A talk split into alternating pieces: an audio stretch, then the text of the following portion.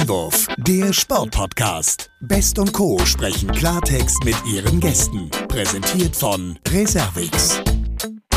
Ja, herzlich willkommen, liebe Sportfreunde, liebe Podcast-Fans, zu einer weiteren Folge unseres Sport-Video-Podcasts, in diesem Fall, in dem wir uns heute wieder mit einem neuen Thema beschäftigen. Es ist die 75. Ausgabe und Sie kennen das ja schon. Normalerweise rufe ich dann nach Darmstadt zu meiner Kollegin ins Podcast-Studio und sage, hallo Olivia, aber heute Heute ist Olivia schon wieder da und zwar neben mir. Richtig, hallo Sebastian. Ja, wir befinden uns heute nicht in Darmstadt und auch nicht im Podcaststudio, sondern live hier in den Katakomben in der Chiemgau Arena in Ruhpolding und das tatsächlich auch aus gutem Grund. Absolut, aus gutem Grund, denn am 24. August geht es hier los, dann beginnt die Sommer-Biathlon-WM 2022 mit allen internationalen Top-Teams und es wird großer Sport geboten und das ist heute unser Thema. Da haben wir einen tollen Gast eingeladen und darüber wollen wir sprechen. Mir fällt ein, Biathlon, hast du da schon Erfahrung? Hast du da selber schon mal auf Biathlon-Ski gestanden? Ich habe tatsächlich Langlauf schon mal gemacht, äh, Biathlon aber nicht. Das äh, überlasse ich den Profis. Ich weiß nicht, wie schaut es da bei dir aus? Ja, bei mir also auch nur leidliche Erfahrungen. Ich sage mal, liegend schießen, da ging das, ein paar Zufallstreffer, aber im Stehen habe ich komplett versagt. Und ich denke, wir sollten uns lieber mit jemandem darüber unterhalten, der sich da wirklich auskennt, der Weltspitze ist und wir dürfen ihn hier vorstellen. Es ist äh, kein geringerer als ein Mitglied aus der Biathlon-Nationalmannschaft. Er wurde am 13. Februar 1993 in Füssen geboren. Er war Juniorenweltmeister 2014 und kam dann ganz schnell auch 2017 in das A-Team der Nationalmannschaft, also im Weltcup schon länger unterwegs. Er hatte Top-Platzierungen in Östersund, Schweden, wo er 12. und 15. wurde im Massenstart und im Sprint. Und 2022 war einer seiner Highlights. Er war bei der Olympiade in Peking dabei und erreichte dort mit der Nationalmannschaft einmal einen vierten Platz und im Mixed einen fünften Platz. Also tolle Platzierung, ein aufstrebender Sportler und wir freuen uns jetzt, dass wir mit ihm sprechen können und ich hoffe, er sitzt hier in der Sprecherkabine. Wir gehen jetzt mal zu ihm. Herzlich willkommen im Sportpodcast Einwurf, Philipp Navrat. Schauen wir mal. Ja, machen wir. Ja, Philipp, wir haben es eben schon gehört. Dieses Jahr im August findet die Sommer-Biathlon-WM hier in Ruhpolding statt. Wie sehr freust du dich auf das große Event? Ja, es ist äh, schon ein Event, was man schon länger darauf hingefiebert hat. Ich denke, vor ein oder zwei Jahren war es schon mal im Programm gewesen, eigentlich hier, dass man das Event hat. Ähm, klar, für uns super, weil wir hier trainieren, weil wir hier daheim sind und ja, ich freue mich dieses Jahr drauf. Hm, schön zu hören. Du hast gesagt, daheim sind. Ähm, welchen Stellenwert hat das Ganze mit dem Hintergrund, dass ihr ja eine heimische WM habt, vielleicht auch einen gewissen Druck auf euch ausübt, was, was den Erfolg angeht? Ja, ähm, genau, es ist richtig, dass das schon einen gewissen Druck vielleicht mit sich bringt, äh, gerade in weiterer Voraussicht äh, im, im, Winter, wenn man schaut, da kommt eine Heim-WM, die große Heim-WM tatsächlich. Und vielleicht können wir das alle hier ganz gut nutzen als so ein Vorgeplänkel, sage ich mal. Also so möchte man es nicht sagen, aber es ist schon auch hat schon auch seinen Reiz, denke ich, dann äh, auf Skiroller im Sommer hier die Rennen abzuhalten mit internationaler Beteiligung. Mhm. Ja, und unter ganz äh, neuen Voraussetzungen zum Winter zumindest, was auch die Temperaturen angeht. Da vielleicht auch jetzt kurz vor der WM, wie laufen die Vorbereitungen aktuell? Äh, soweit gut, äh, soweit passt alles. Ähm, wir sind jetzt Anfang Mai wieder eingestiegen und ja, wir ähm, kleckern nicht mit wenig Einheiten, also sind schon gut im Programm und wollen natürlich auch äh, ja, vom Training her gut vorbereitet sein, dass wir im August hier auch mit dabei sein mhm. können. Gibt es denn da großen Unterschied zwischen der Vorbereitung für den Sommer und auch den Winter? Äh, der Sommer ist meistens nicht ganz so intensiv, ähm, daher werden wir vielleicht im August die eine oder andere Einheit dann mehr äh, im intensiven Bereich abhalten. Ähm, klar, auf den Winter hin, da wird es dann schon nochmal ganz anders intensiv, vor allem dann, sobald es auf Ski geht, Richtung Skandinavien. Und da gibt es schon gewisse Unterschiede. Mhm. Ja, schön zu hören, also super spannend. Absolut. Ähm, wollen wir natürlich auch noch drüber sprechen, über den Winter, aber jetzt steht ja diese WM bevor und Oliver hat es angesprochen, die Vorbereitungen laufen und äh, am Ende wart ihr jetzt, glaube ich, gerade auf Mallorca, habt auch da trainiert und was ich total cool finde, du hast auch ein paar Skiroller mitgebracht. Äh, ich gebe sie dir einfach mal. Ähm, vielleicht kannst du unseren Zuschauerinnen und Zuschauern, aber auch unseren Hörerinnen und Hörern, wir sind ja auf zwei Kanälen sozusagen unterwegs, ein bisschen beschreiben, wie so ein Skiroller funktioniert. Also ich muss ehrlich sagen, wenn man das so sieht, dann hat man so ein bisschen das Gefühl, oha, ist das überhaupt stabil genug darauf, schnell sich zu bewegen? Ja, genau. Also hier haben wir einen Skiroller der Marke Mave. Ähm, ist tatsächlich ein Klassischroller. Das sieht man daran, dass der jetzt äh, in der Länge deutlich länger ist als der Skatingroller. Ähm, das ist dieser hier, ne? Genau. Funktioniert im Endeffekt genau gleich wie im Winter mit der, mit der Bindung quasi. Ähm, ja, da geht man quasi auch mit dem Langlaufschuh in die Bindung. Ähm, genau, gleiches Prinzip. Im Sommer natürlich ein bisschen unangenehm die Wärme, die dazukommt. Ja. Äh, in diesem Schuh, in diesem Winterschuh eigentlich, der dafür konzipiert ist. Mhm. Aber ansonsten haben wir halt eben diesen klassisch, der hier eben diese, diese Rücklaufsperre hat. Der rollt quasi nur in eine Richtung. Okay. Und dadurch äh, erzeugt man dann durch den Abstoß nach hinten. Geschwindigkeit. Geschwindigkeit und diesen Vortrieb entsprechend. Okay, und gibt es da auch so, man kennt das ja auch so von Inlinern, also dann so die Nerds, die die ganz speziellen Rollen haben und so, wie seid ihr da mhm. unterwegs? Seid ihr auch so ein bisschen nerdig? Ja, tatsächlich. Wir haben verschiedene äh, Rollergeschwindigkeiten. Mhm. Ähm, kann ich kurz mal, können wir kurz mal tauschen. Ja, und zwar ähm, haben wir hier diesen schnellen Roller, mhm. ähm, die Marke SRB ähm, startet quasi im Sommer die die Wettkämpfe aus. Mit de, auf diesen Rollern wird quasi die Rennen werden die abgehalten. Ja. Und gibt es Unterschiede und zwar in der, ähm, ja, in der Herstellung von diesen Rollen mhm. in sich. Die haben quasi eine andere Gummistärke und auch das Lager rollt äh, hier leichter bei denen, das sind quasi die schnellen. Ja. Und da können wir dann quasi auch variieren. Schnelles Training, langsames Training. Mhm. Äh, klar ist der Anspruch immer auf dem ganz langsamen zum Trainieren, damit das, der Trainingseffekt so hoch wie möglich ist. Klar, logisch. Nun muss ich sagen, habe ich sowas also vielleicht mal im Fernsehen gesehen, aber erstens die Frage nochmal, wo bekomme ich sowas? Und was kostet so ein Skiroller, wenn ich mir sowas anschaffen will?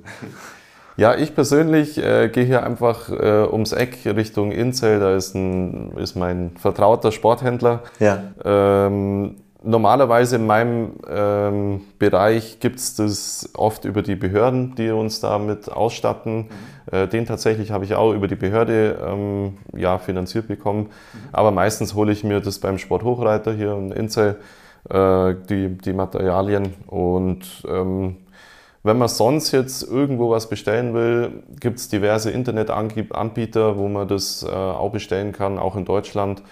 Ähm, den Sport Albert zum Beispiel fällt mir da ein, äh, ist, eine, ist auch ein, ein örtlich, also nicht hier örtlich, mhm. sondern Mitteldeutschland, ich weiß nicht genau, aber. Da bekommt man das. Da bekommt man das. Genau. Was, was kostet es? Äh, ein so ein Skiroller kostet tatsächlich ja, um die 350 Euro. Okay. Genau, äh, die Marve sind tatsächlich noch ähm, preislich höher, da die vom Kern her ähnlich aufgebaut sind wie ein Ski mit Holz, Carbonmischungen. Mhm. Und hier bei SRB ist das ganz einfach mit, mit Alu äh, ja, hergestellt. Verstehe, super. Und die Bindung ist mir gerade aufgefallen, ich bin ja auch schon mal auf Langlaufskiern unterwegs gewesen, so leidlich. Das ist schon sehr ähnlich. Also kann man da mit ganz normalen Langlaufskischuhen dann auch rein. Da gibt es jetzt keine spezielle Technik genau. hier mit dem Verschluss. Nee, kann man genauso auch rein. Äh, funktioniert genau gleich. Nur im Winter, äh, im Sommer hat man halt ähm, beim Klassischlaufen da vorne diese, diese Schrauben. Mhm. Da äh, kann es passieren, dass sie mal beim aneinander vorbeiführen, äh, quasi, dass die an sich quasi hängen bleiben, wenn man ja. die beiden nebeneinander hat. Ja. Und da muss man natürlich koordinativ sich ein bisschen äh, einarbeiten und ein bisschen vorsichtig sich rantasten. Mhm. Also nicht ähm, sofort lossprinten. Das genau, genau, weil sonst äh, ja, stolpert man natürlich. Also es kann schnell mal passieren. Spannen wir mal den Boden zur WM. Äh, es gibt jetzt hier drei Disziplinen, also ich nehme es gerne mal ab. Ähm, einmal den Sprint, den Supersprint und auch den Massenstart. Also eigentlich eher so Speed-Disziplinen, kann man ja sagen. Was für Geschwindigkeiten erreicht ihr da? Ja, im Schnitt, ähm, also wir rechnen ja oft in diesen Metersekundenbereich. Da sagt man, wow, was muss man für eine Metersekunden äh, ungefähr laufen, um, um in der Weltspitze so damit dabei zu sein. Äh, wir haben da schon gute 7,6 Metersekunden, äh, die man da schon äh, in dieser Rollerstärke in dem ähm, Medium-Bereich von dem Roller äh, erreichen muss. Ähm, ich glaube, das kommt so ungefähr auf 22, 23 km/h im, im Schnitt. Mhm. Das hattest du auch gerade ausgerechnet. Ich ne? natürlich im Kopf quasi ausgerechnet. ja. Also schon ordentlich, ordentlich Speed. Kommt man natürlich automatisch zu der Frage, also wenn man jetzt da nicht so erfahren ist, man schafft sich so Skiroller an, Verletzungsrisiko stelle ich mir vor, ist schon gegeben. Äh, es tatsächlich geben, ja. Also wir haben ja eben, vielleicht hast du auch angesprochen auf die Maximalgeschwindigkeit, wir haben da die Abfahrt hinten ähm, runter. Ja. Seehaus, die ist natürlich schon berühmt berüchtigt. Wenn die im Wettkampf dabei sind, ist, dann haben wir da schon teilweise bis zwischen 60 und 70 km/h. Krass. Und da sollte man natürlich bestmöglich nicht äh, auf den äh, allerwertesten landen. Klar, und äh, auch kein Schutz. Also ich habe es jetzt im Fernsehen gesehen, so ein Rennen, da ist jetzt ja nicht so wie beim Inlineskaten irgendwie alles abgepolstert. Genau. Nee, also schutzmäßig äh, ist es jedem selber überlassen. Mhm. Ich glaube tatsächlich, bei einer WM könnte es vorgeschrieben sein von der Biathlon Union, dass man zumindest einen Helm trägt. Mhm. Äh, ist schon sinnvoll, dass man das ähm, drauf hat, ähm, weil in so Massenstartrennen und die Speed-Disziplin speziell sind einfach noch ähm, ja, kürzere Abläufe und schnellere Abläufe, wo man vielleicht nicht ganz so ja, konzentriert vielleicht da ist. Genau. Und wir werden nachher nochmal rausgehen, auch mit dem Alois hier uns so die Anlage nochmal angucken und die Frage auch an ihn nochmal stellen. Aber aus deiner Sicht, der Belag hier, also wo ihr drauf fahrt, ist das optimal? Also gibt es da guten und besseren Belag? Also wie mhm. nehmt ihr das wahr? Ja, gibt es viele Unterschiede. Äh, klar, wir merken es oft, wie gut halten auch unsere Stockspitzen. Mhm. Äh, das ist auch oft ein Unterschied. Ähm, auf meiner ganz Heimstrecke in meinem Heimatort, äh, wo ich halt herkomme, da haben wir auch eine Rollerbahn und da merkt man einfach, der Asphalt ist sehr dicht, äh, dafür sehr stabil wahrscheinlich über die Dauer. Mhm. Aber da halten die Rollerspitzen nicht so gut. Hier ist es echt ein super Asphalt. Wir haben hier, ja, also da haben sie echt das Beste verlegt, was man so hat, glaube ich. Mhm. Ähm, wir können, man hat einen guten Rolleffekt und auch die, die Stockspitzen halten super über die Dauer. Heimstrecke müssen wir nochmal aufklären. Wir haben es vorhin schon gesagt, du bist in Füssen geboren. Nesselwang ist das wahrscheinlich. Ja, richtig. Ja, super. Sehr gut. Ja, wir haben jetzt eben schon von dem Boden hier. Ich würde gerne noch mal auf ähm, die Rollski zu sprechen kommen, ganz kurz. Wie ist das denn mit der Pflege? So, wenn ich mir jetzt die äh, Räder, sage ich mal, anschaue, die sehen ja schon so ein bisschen benutzt aus. Mhm. Wenn man jetzt ein hartes Training mehrere Wochen hinter sich hat, wir haben es eben drüber gesprochen, ihr wart auf Mallorca. Wie oft tauscht man da so die Rollen aus? Ja, die Rollen, äh, die werden so einmal jährlich ungefähr austauscht. Ja, okay. ähm, ein Satz, dass man da komplett neu braucht. Ähm, ja, ist schon ein großer Teil die Materialpflege tatsächlich bei uns, da wir sehr viele äh, Komponenten haben zu trainieren, also sei es Rad, die Skiroller, äh, im Winter dann eben die Ski, die Stöcke. Ähm, ja, wenn es mal richtig regnet auch, dann hat man echt immer dann die Roller auch, ähm, die man erstmal wieder sauber machen muss. Hat man einen ganzen Schuppen voll sozusagen mit Sportgeräten. Ja. Gibt es nicht nur Schuhe putzen, sondern auch Roller putzen. Ja, genau. Ja, cool. Ja, ist natürlich jetzt auch nicht das, das einzige Sportgerät. Wir möchten natürlich auch nochmal auf das äh, andere Sportgerät zu sprechen kommen. Vielleicht können wir das auch einmal zeigen. Mhm. Ähm, die Waffe ja wahnsinnig, ist ja ein, ein, ein Riesenteil. Vielleicht an der Stelle, ich meine, die Waffe ist ja sozusagen im Sommer wie im Winter gleich. Mhm. Gibt es da aber jetzt so im Hinblick auf die Sommer-WM so für dich was favorisiert ist, dass du sagst, dass das Rollern ähm, oder das, das Schießen ist so das Favorisierte für dich? Ja, bisher war es natürlich schon immer die Stärke im Laufen bei mir. Ähm, ja, jetzt beim Schießen gibt es tatsächlich in den letzten zwei Jahren so bei mir viele Veränderungen, die ich mir so ja immer ausprobiere von, von Wettkampf zu Wettkampf oder auch von Training zu Training. Ähm, genau, da besonders ist aber mein Augenmerk eher beim Laufen natürlich. Mhm. Und wenn das Schießen dazu gut klappt, ähm, ist halt die halbe Miete, ist wichtig auch genauso. Ja. ja. Und kann man sagen ungefähr, wie viele Schüsse man so im Jahr mit der Waffe ablässt? Ja, ungefähr sind es schon 10.000 Schuss, die wir ungefähr haben. Ja. 10.000 Schuss. Wie viel Treffer? Ja, natürlich 10.000. das musste ja natürlich jetzt kommen, ja. Ja, Wahnsinn. Also vielleicht kannst du auch noch mal so ein bisschen erklären. Für uns ja. Laie äh, ist ja, man sieht es in der Regel immer nur aus der Ferne. Man mhm. legt sich dann praktisch auf der Schulter. Ist es, wie kann man sich vorstellen? Ist das unbequem? Äh, hält man das vor lauter Adrenalin aus? Also was natürlich schon auffällt jetzt von einem Langläufer zum Biathlet ist die Lauftechnik, die sich äh, differenziert. Dadurch, dass wir natürlich die Waffe oben drauf haben auf den Schultern. Da können wir nicht ganz so frei äh, die Technik ausüben, die eigentlich ideal ist, sage ich mal. Ähm, ja, da haben wir einfach zwischen drei und vier Kilo auf die Schultern noch dabei und dadurch ähm, fangen wir schneller an, vielleicht oben zu rotieren von den von die Schulterachsen. Ähm, da hat man einfach dann in der Technik dann schon ja, ein paar Defizite, die sich schneller dann äh, rausbilden. Ähm, ansonsten ja, haben wir hier eben das Tragegestell, das kommt über die Schultern. Gibt es Sportler, die es schaffen, das super elegant schnell äh, da das Gewehr aufzuziehen. Also zum Beispiel Lukas Hofer, wenn ich einmal nennen will. Ähm, ja. Österreicher, ne? Äh, nee, Italiener. Italiener, Entschuldigung. Genau. Oh. Ja. Ähm, oft vergisst er aber noch den fünften Schuss richtig zu machen, sondern ist schon dabei, das ja. Äh, Gewehr aufzuziehen. Ja. Äh, daher, naja, äh, sein Thema. Ähm, genau, dazu haben wir ganz einfach unser Diopter, unser Ringkorn hier oben. Mhm.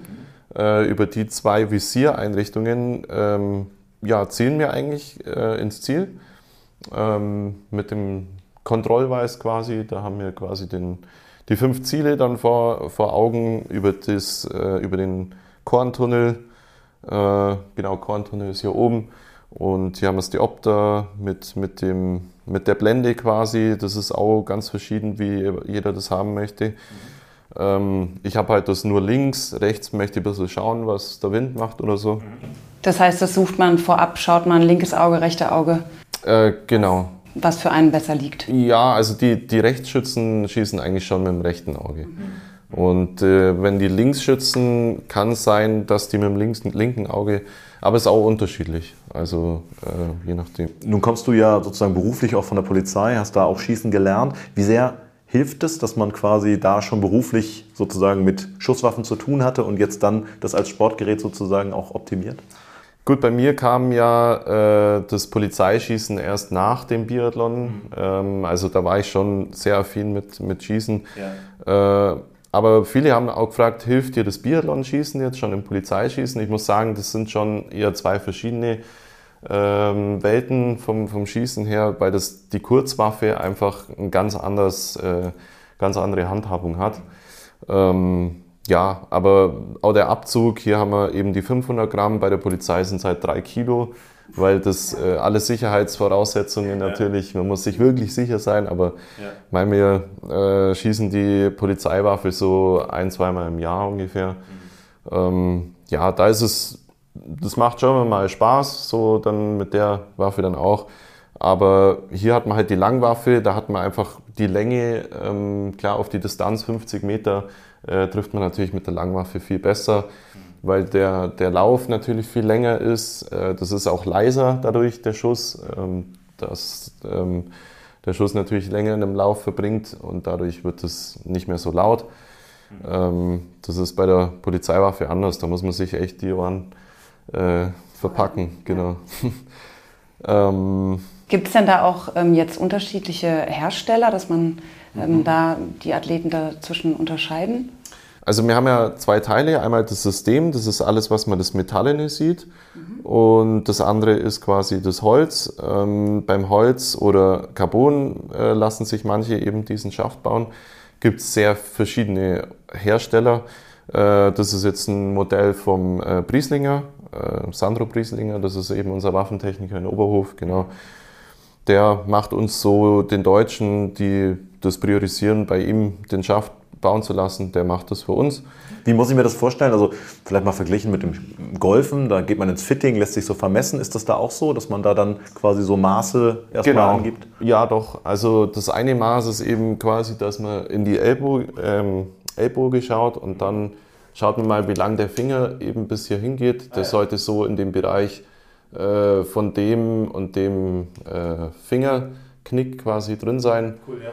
Und das sollte ungefähr passen, dass die Länge halt so mal nach hinten passt, von, von Grüßstück zu, zum Schulterstück. Mhm. Und ja, klar, so ein bisschen die Maße schaut man dann schon an. Mhm. Äh, er schaut dann halt oft auch das, die Waffe davor an, was waren da für, für äh, Längen, gerade dieser linke, ähm, genau dieser ja, manchmal bin ich ein bisschen begriffsblöd.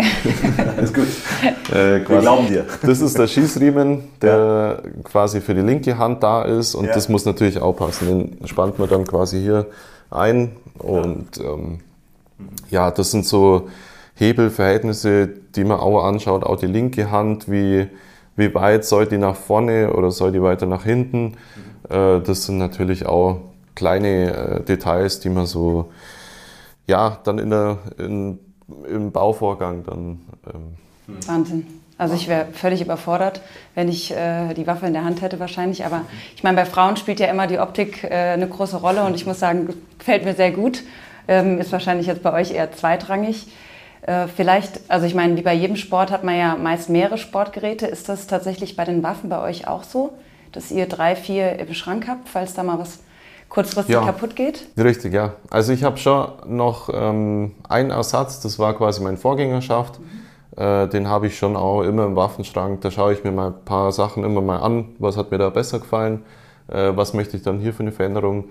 Ähm, der ist tatsächlich oft ähm, ja, mal in Gebrauch oder. Aber wenn jetzt was kaputt geht auf dem Wettkampfort, ist mir einmal passiert in Amerika. Äh, da ist es genau hier einmal durchbrochen auf der Reise. Mhm. Ähm, ja, da hat man ganz äh, rustikal vor Ort dann geschaut, da macht man eine Schraube, spackst man durch und so hat das dann gehalten und so sind wir auch. Und das ging? Sind wir Juniorenweltmeister geworden. Ja, also es super. hat funktioniert. Genau. Ja. Ja, um vielleicht auch nochmal auf den Sommer jetzt zu sprechen zu kommen, da sind die Verhältnisse. Ja, genau, muss jetzt nicht die ganze Zeit in der Hand halten. ja, um, um auf den Sommer vielleicht nochmal zu sprechen kommen, sind ja die Verhältnisse, sei es Temperaturen, Wind, Wetter, doch ein bisschen anders. Mhm. Jetzt können wir hier tatsächlich direkt auf den Schießstand schauen. Ist ein bisschen eingerückt auch mit den, mit den Bergen im Hintergrund.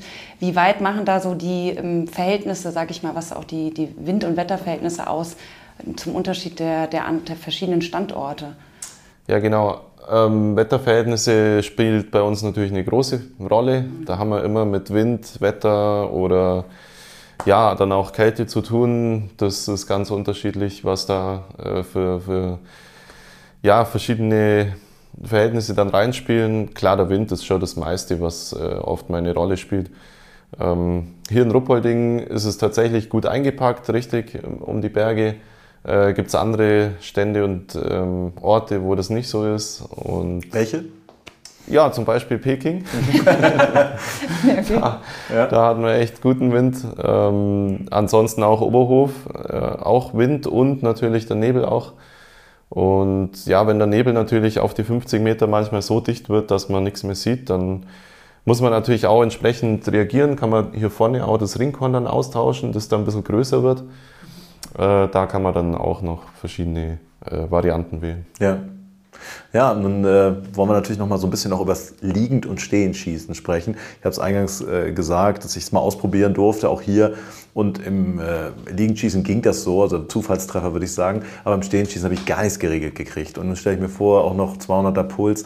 Wie trainiert man das? Wie kann man sich da sozusagen so fokussieren, dass man auch eine abrufbare Leistung erbringt?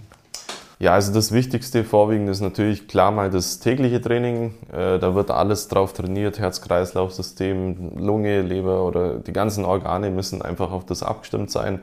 Dazu zählt einfach schon mal das tägliche Training. Also das ist schon mal äh, Punkt 1 eigentlich, oder das, das die Basis, sage ich mal. Und, Wie hoch ist da der Puls so im Schnitt, wenn du ins Stadion kommst? Äh, ich glaube, bei mir im Wettkampf, klar hängt es auch wieder von, von Ort zu Ort ab, wie ist der Schießstandeinlauf. Meistens denkt so zwischen 170 und 190 komme ich rein. Donnerwetter. Also da könnten wir wahrscheinlich gar nichts treffen. Wir würden Nein. oben in die Baumkrone. Wahrscheinlich. Wir sollten es auf jeden Fall lassen. Und wie, wie kriegt man das dann, wie schnell kriegt man es dann runter? Das, also wie lange braucht es? Ähm, geht relativ schnell. Sobald man eigentlich dann sich ja auf die Matte bewegt, äh, steht man ja, tut man quasi den, den Laufprozess unterbrechen. Ja. Und da ist es natürlich entscheidend, wie gut ist man trainiert und wie schnell fängt jetzt der Körper an, eigentlich schon wieder zu regenerieren. Mhm. Und ähm, sobald das anfängt, dass der Körper merkt, okay, ich stehe jetzt und ähm, ich muss jetzt gar nicht mehr so viel arbeiten, weil ich bin es ja gewöhnt äh, aus, aus Training, aus dem ganzen Sommertraining sozusagen, äh, dauert es innerhalb von, von den ersten, ja, also sagen wir mal 10 bis 15 Sekunden, dass der Puls eigentlich schon um 10, 20 Schläge gut nach unten geht. Ähm, das hilft einfach schon unheimlich dann. Und ja. Gibt es so Tage, wo du morgens aufwachst und weißt, heute ist ein guter Tag, heute passt das auch mit meinem Puls? Ja, gibt's schon. Ja. Also da merkt man, okay, jetzt hat man echt, ähm, das deutet sich aber dann schon über einen längeren Zeitraum an. Mhm. Äh, man merkt einfach, man ist gut trainiert, man fühlt sich gut. Ähm, ja, wenn man jetzt noch gut schläft, dann weiß man, okay, dann müsste es eigentlich passen. Mhm. Und in der Früh bestätigt es dann eigentlich dann noch. Ja. Super. Jetzt wollen wir noch mal so ein bisschen auch auf den Unterschied gucken, auch beim Schießen, was Sommer und Winter angeht. Wir wollen ja auch ein bisschen werben für diese WM und äh, es sind im Prinzip die gleichen Sportler. Das A-Team wird hier sozusagen aufschlagen im August. Ähm, wie ist da im Training, auch beim Schießen, der Unterschied auf Rollen und eben auf Ski? Also gibt es da wesentliche Trainingsunterschiede auch? Ähm, du meinst jetzt in der Vorbereitung? In der Vorbereitung, ja. Ja, ähm, also inwieweit jetzt das natürlich für uns äh, eine Qualifikation sein wird, ist noch nicht so ganz bekannt. Mhm. Ähm, ich meine, es gibt ein paar Sportler, die sind jetzt schon relativ festgesetzt. Äh, darf ich mich auch dazu zählen, Gott sei Dank. Daher ist jetzt für uns natürlich, wie die, also früher habe ich mich oft über den Sommer qualifizieren müssen und da unbedingt natürlich Leistung zeigen müssen, dass man entsprechend auch dabei ist. Ähm, da ist jetzt hier vielleicht der Druck nicht ganz so bei mir da. Ähm, oft ja, funktioniert man aber halt unter Druck natürlich auch manchmal ganz gut. Ja, ähm, ja aber ich denke schon, dass wir das größtenteils eher aus dem Trainingsprozess äh, dann abhalten werden. Wir haben eben dann eine Woche später nochmal die deutsche Meisterschaft in Oberhof, mhm. äh, wo tatsächlich dann wirklich nochmal äh, schärfere Qualifikationskriterien dann da sind für die, für die Mannschaften auf den Winter gesehen. Ähm, aber ich könnte mir durchaus auch vorstellen, dass wenn sich ein jüngerer Athlet hier super präsentiert, äh, da schon äh, früher eine Möglichkeit kriegt, sich irgendwo auch nach oben anzubieten. Ja. Kann aufgehen. Ja, ja. Und so ganz allgemein gesprochen, auf Rollen fühlst du dich genauso wohl wie auf Skiern, also speziell auch beim Schießen? Äh, eigentlich bin ich auf Skier eher lieber unterwegs. Mhm. Äh, da gibt es, glaube ich, die meisten Sportler, also auch Johannes Kühn, glaube ich, sagt äh, auf jeden Fall Ski. Aber bei mir ist es so, die Skiroller, da kann ich genauso gut eigentlich auch unterwegs sein und schnell sein. Ähm, das Einzige, was mir da nicht so ganz liegt, ist die Temperatur. Mhm. Die Wärme, die liegt mir dann oft nicht ganz so. Äh, da ja, bin ich oft eher am Limit, weil ich auch vom Puls her relativ hoch bin. Ja. Aber ähm, ja, da haben ja alle dieselben Verhältnisse. Und jetzt in Mallorca haben wir einen guten Hitzeresistenztest gemacht. Stichwort Hitze müssen wir natürlich auch nochmal drauf zu sprechen kommen. Wir werden auch gleich noch ein bisschen über Olympia sprechen, aber in Peking war es sehr, sehr kalt. Also minus 20 Grad. Es gibt, glaube ich, so nach unten eine Grenze. Bei minus 25 wird dann der Wettkampf abgesagt. Nimm uns da mal mit. Wie ist das, also bei minus 20 Grad zu schießen? Man kennt das ja auch. Dann wird das auch noch so lapidar kommentiert. Er kriegt die ja. Patrone da nicht rein und so weiter. Wie ist das? Ja, man versucht es natürlich bestmöglich vorher sich anzugewöhnen, aber wenn man einfach die Verhältnisse davor nicht hat, äh, dann kann man sich noch so gut versuchen anzutrainieren, aber es bringt nichts. Ähm, wenn man dann wirklich dann vor Ort ist und merkt, okay, man hat noch so einen halben Jetlag auch drin, die Müdigkeit kommt noch ein bisschen rein und dann noch die Kälte, äh, es war schon echt am Limit. Ähm, gerade die ersten Trainings war es super kalt, mhm. äh, wirklich an dieser Grenze, die du gerade erwähnt hast. Mhm. Ähm, ja, dann noch die, die äh, windigen Verhältnisse dazu, das ja. macht es nochmal ganz ein anderes, ähm, ja, verstärkt es nochmal ganz anders. Ja. Hörst du da noch was? Also jetzt zum Beispiel auch so Zuschauer, die dann oh oder hey schreien, also nimmt man das so wahr oder? Äh, jetzt in Peking speziell oder? Ja, in Peking, aber auch insgesamt. Also ja, nimmt man schon wahr. Mhm. Also das waren so die ersten Erfahrungen im Weltcup damals, das kann ich mich schon gut erinnern. Das mhm. waren ein ganz anderes äh, ja, Format, das im Wettkampf man erfüllt. Also gerade hier in Ruppolding man hat hier direkt, man sieht ähm, ja, die, die Zuschauer quasi im Nacken, man spürt sie da ja. direkt am Skistand. Ähm, aber damals war auch ein super Erlebnis. Das, das erste Sprintrennen hier im Weltcup äh, lief dann auch ganz gut. Ähm, das macht dann auch Spaß. Mhm. Gibt es denn da Unterschiede, vielleicht auch, um jetzt nochmal die Sommer-WM mit, mit Peking zu vergleichen, was die, das, die Klamottenauswahl angeht? Weil viel mhm. mehr kann man sich ja wahrscheinlich gar nicht anziehen um genau, ja, genau. Den, den Wind, Fahrtwind, sag ich mal, da auch nicht mit aufzunehmen. Genau, richtig. Ähm, da gibt es natürlich schon Unterschiede. Also im Sommer werden wir so laufen, wie, wie ich jetzt hier sitze, so mit kurzem Leib, sage ich mal. Ähm, ja, da hat man natürlich gar nicht diese Polster und diese Zusatzhilfen, was das äh, Schießen angeht. Da im Winter hat man natürlich den Anzug und dazu hat man schon so ein bisschen Stützhilfen und, und ähm, macht natürlich ein bisschen mehr Stabilität. Im Sommer ist halt dann mit Schweiß und äh, allem drum und dran der Hitze, das ist schon mal noch was anderes. Ähm, es gibt vielleicht einzelne Wettkämpfe August, September, wenn es so regnet wie, ja, wie manchmal, dass es dann so kalt ist, dass man sich dann schon das lange Hemd anzieht, was man auch im, im Winter dann anhat, ähm, aber dann auch nur das. Ähm, ja, da tun sich manche Athleten dann schon leichter. Wenn wir vielleicht im Winter nochmal bleiben, auch in Peking, wissen wir von allen Athleten auch immer, dass äh, ja, Olympia das, das große Highlight, sage ich mal, ist. Ähm, in dem Fall habt ihr ja äh, den vierten Platz gemacht in, im Mannschafts-, in der Mannschaftsleistung, Mixed den fünften.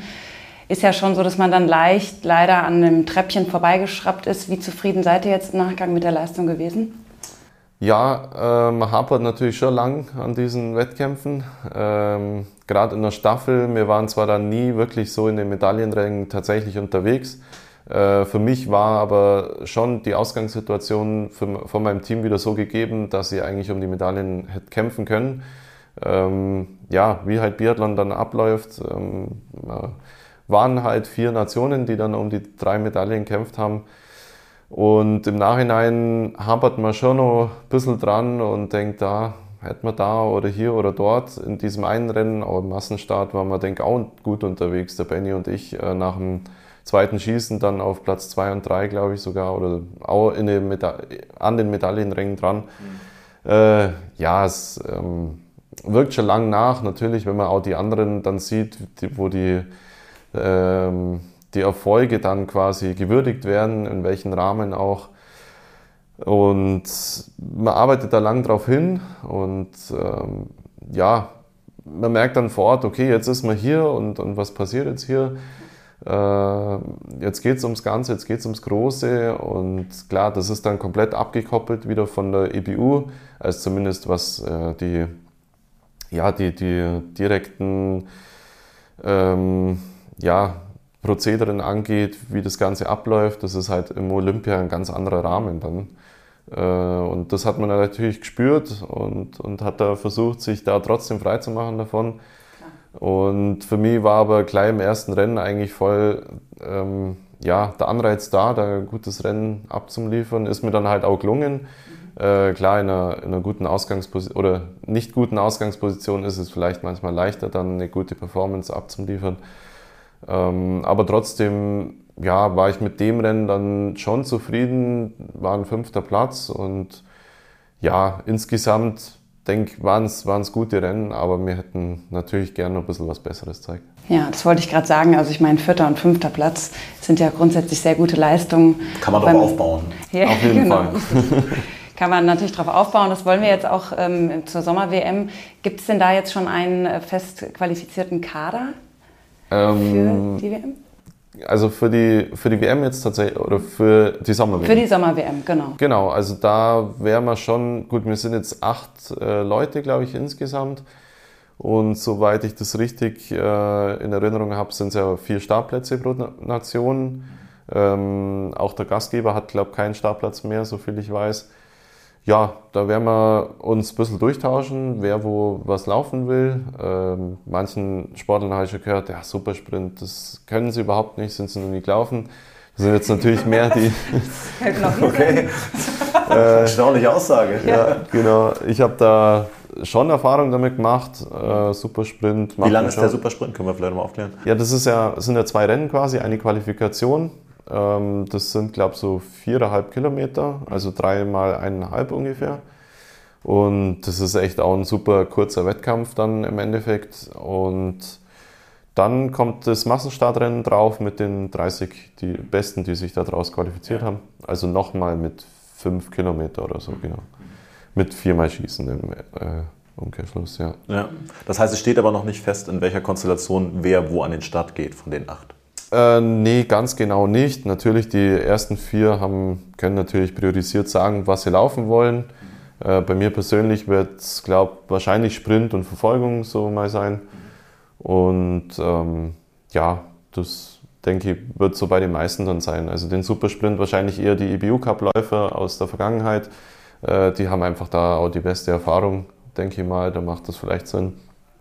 Aber ansonsten kann ich noch nicht genau weit äh, sagen, wer jetzt wo was. Mhm. Bleibt spannend, auf ja. jeden Fall. Ja. ja, jetzt wollen wir natürlich noch ein bisschen Werbung machen, auch für die WM. Ähm, wir sind uns schon den einen oder anderen Tag im, im, Sport unterwegs, sprechen mit vielen Leuten, aber so die Sommerbiathlon-WM ist nicht in allen Köpfen angekommen, das muss man mhm. fairerweise sagen. Ähm, was sagst du den Menschen? Warum sollten die am 24. ab 24. August hier sein? Also ich fange da meistens an bei meiner Familie, ähm, habe da tatsächlich schon ein bisschen geworben und gesagt, hey Leute, kommt's da, da ist eigentlich Party. ja. ähm, man kann nichts verlieren oder im Endeffekt, ja, möchten natürlich schon was gewinnen, aber ist jetzt nicht äh, gro groß schlimm, wenn jetzt was nicht funktioniert. Ähm, aber ist halt ein super äh, Probelauf, sage ich mal. Aber ja, so meinen Leuten sage ich, kommt einfach. Ähm, da könnt ihr hier die Wettkämpfe mal zuschauen. Unter ein bisschen am entspannteren äh, Format, sage ich mal. Sonst hocken sie natürlich daheim am Fernseher und fiebern voll mit, mhm. dass alles gut geht. Ähm, ja, und hier wollen wir versuchen, auch mit einem gewissen Spaß, denke ich, auch, ähm, an die Sache ranzugehen. Äh, klar, immer unter dem Aspekt, wir wollen hier gute Leistung zeigen, aber für uns äh, erstmal so ein, überhaupt so einen ersten Richtungsweiser zu bekommen, wo, wo stehen wir eigentlich international wieder. Und ja, ich hoffe auf gutes Wetter. Ähm, ansonsten. Was ist gutes Wetter? Es darf auch nicht zu heiß sein, oder? Ja, genau. Äh, tatsächlich. Also so Medium-Wetter äh, wäre ganz in Ordnung. Und klar, für die Zuschauer ist es schön, wenn es natürlich äh, Sonne hat, aber wenn sie da natürlich auch voll in der prallen Sonne sind, ist auch nichts. Daher so ja. ein bisschen bewölkt vielleicht, aber trocken. Super, ja. Genau. Äh, sonst, ja, freue ich mich dann, dass auch die, die ganzen Leute auch wieder da sind, die auch im Weltcup äh, im Winter eigentlich hier vor Ort dann den ganzen Betrieb am zum Laufen bringen. So die Familie, die ja, Wettkampffamilie kann man genau, sagen. Genau, auch, ja. ja. Und klar, die Sportler, die dann kommen. Ja, ich bin sehr gespannt, was sich aus jüngeren äh, Jahrgängen dann anbietet, was da dann so dabei ist. Mhm. Ähm, ja, bin ja jetzt doch schon in einem fortgeschrittenen Alter und irgendwann will man auch national vielleicht mal ähm, wieder den Vergleich haben. Mhm ähm, gut, das wird dann zwei Wochen später oder eine Woche später bei der nationalen Meisterschaft so der Fall sein. Aber gerade in unserem Team jetzt, die was im EBU Cup waren, auch zum Sehen, wo, wo bewegen die sich ungefähr. Ja. Nun äh, ist der Ticketverkauf ja schon angelaufen, also man kann, und das wird ja auch schon fleißig gekauft. Äh, hast du so eine Idee, wie viele Menschen würde dir gut gefallen hier auf der Anlage zu so einem, ich sag mal, dann auch Sprintrennen? Also was für eine Größenordnung an Zuschauern erwartest du oder hast du so ein Gefühl dafür? Ähm, also das erste Gefühl kann ich jetzt aus der Sommer äh, aus den deutschen Meisterschaften aber sagen, mhm. das wird schon immer gut angenommen. Ja. Äh, da ist so manchmal eine Zahl bis zu 3000 Leute. Mhm. Äh, Wäre cool, wenn die Zahl hier auch schon zustande kommt, vielleicht sogar mehr, mhm. bis zu 5000, dann wäre das hier schon, denke ich, ein gutes äh, Flair. Eine Party mit 5000 Menschen, gibt ja. was, ne? Super. Vielleicht noch ganz kurz, was verbindet dich denn selber auch mit Ruhpolding? Also hast du schon besondere Erlebnisse, auf die du hier so ein bisschen auch zurückblickst und da auch irgendwie ein gutes Gefühl entwickelst? Boah, ja, da gibt es viel. Ähm, klar geht es los in die Anfänge, äh, wo man hier angefangen hat zu trainieren mit, ähm, ja, mit der ersten Trainingsgruppe sozusagen. Ansonsten ja, schätze ich einfach das vielfältige Angebot hier auch, ähm, wie in meinem Heimatort in Nesselwang auch. Ähm, hier gibt es die Seen, hier hat man eben das Biathlonstadion, man kann im Winter zum Langlaufen hoch auf die Winkelmoos. Äh, auch das alpine Angebot ist super, ähm, das schätze ich natürlich schon alles. Ähm, jetzt was Besonderes, klar, der, die Weltcups, äh, die, hier, die hier laufen durfte, waren für mich schon auch was Besonderes. Gerade in einem Rennen, wo ich im Sprint so gut war. Ähm, oder waren auch ein paar mehrere Rennen, wo ich relativ gut dabei war, glaube ich. Ja. Und ja, das, das verbindet man natürlich schon. Ja. Super. Toll, ganz toll. Also wir freuen uns auf jeden Fall. Ich meine, wenn man jetzt hier auch nochmal rausschaut, ist eine super schöne Atmosphäre, das Wetter stimmt. Also wir könnten quasi direkt an den Schießstand gehen und loslegen. Entsprechend ja, sind wir sehr freudig auf das Event. Wir wollen natürlich aber auch abschließend gerne nochmal mit dir nach vorne schauen. Wir haben ja jetzt schon so ein bisschen was gehört. Ich meine, du bist aus, aus Nesselwang, bist äh, dort geboren, ähm, hast eine Ausbildung bei der Polizei gemacht. Das heißt, du hast da sozusagen auch nochmal ein, ja, ein Backup, kannst dich jetzt aber erstmal auf die, die Leistung und den Leistungssport konzentrieren. Was sind ähm, so deine Ziele für dieses Jahr noch? Ja, die Ziele ähm, haben wir mal so grob gesteckt, äh, noch nicht ganz äh, konkret im Detail ähm, ausgearbeitet, aber schon grob, sage ich mal, die Biathlon Heim-WM in, in Oberhof. Äh, da steht schon das große Ziel drüber. ähm, da äh, an den Start zu gehen und da auch ja, bestmöglichst eine Medaille zu holen dieses Mal. Äh, man will nicht wieder so knapp wie in Peking, glaube ich, ähm, heimfahren.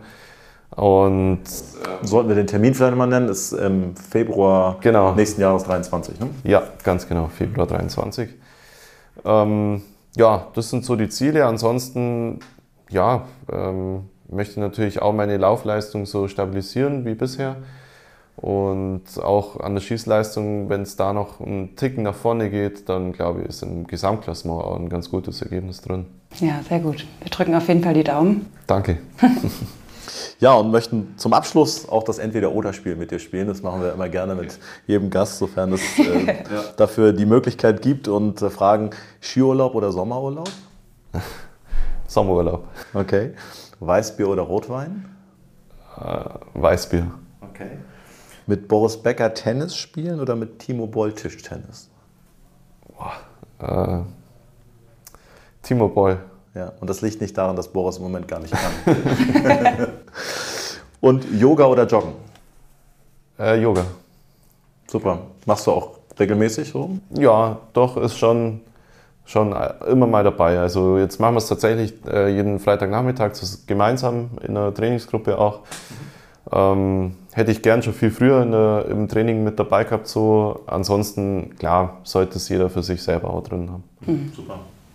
Ja, lieber Philipp, ähm, da haben wir jetzt, glaube ich, eine knappe Dreiviertelstunde gesprochen. An dieser Stelle vielen, vielen Dank für deine Zeit.